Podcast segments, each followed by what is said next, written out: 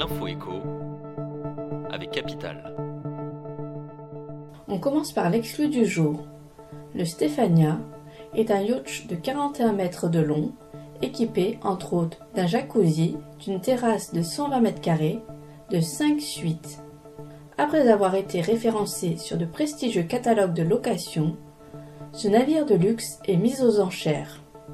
Et le vendeur est l'État, par l'intermédiaire de l'Agrasc, l'agence de gestion et de recouvrement des avoirs saisis et confisqués. Car, derrière ces airs clinquants, le Stéphania est au cœur d'une affaire de blanchiment d'argent international.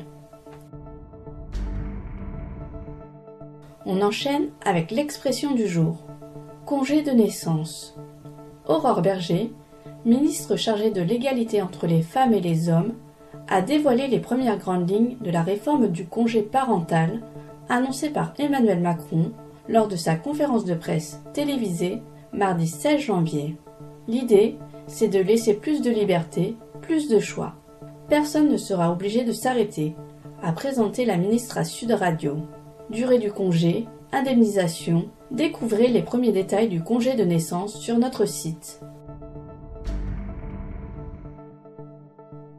On poursuit avec la bonne nouvelle du jour. Les demandes de revenus de solidarité active, RSA, et de primes d'activité seront bientôt simplifiées.